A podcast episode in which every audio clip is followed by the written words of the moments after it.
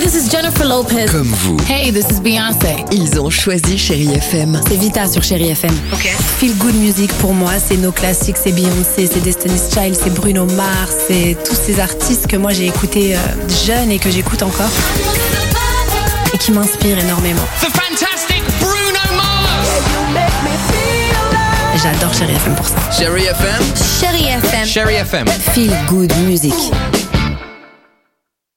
Alex et Sophie sur Chéri FM. Time after time. Queen sur Chérie FM, il y aura également Britney Spears dans quelques minutes, mais avant cela, c'est la journée mondiale de la pro- procrastination. On va en parler avec les enfants, les Chérie Kids, c'est maintenant sur Chérie FM.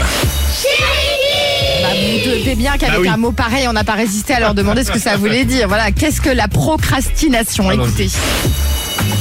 La procrastination, Ah. c'est une plante carnivore. La procrastination, c'est quand à l'école t'es malade et après tu dois rentrer chez toi. Et voilà. La procrastination, c'est quand tu fais plein de bêtises toute la journée. La procrastination, c'est les grands frères. La procrastination, c'est un mot très très dur. Et ben mon père, lui, il fait jamais la procrastination. Il la fête pas, non Il travaille tout le temps. Oh, nos enfants. C'est génial. Euh, Britney Spears sur Chérie FM.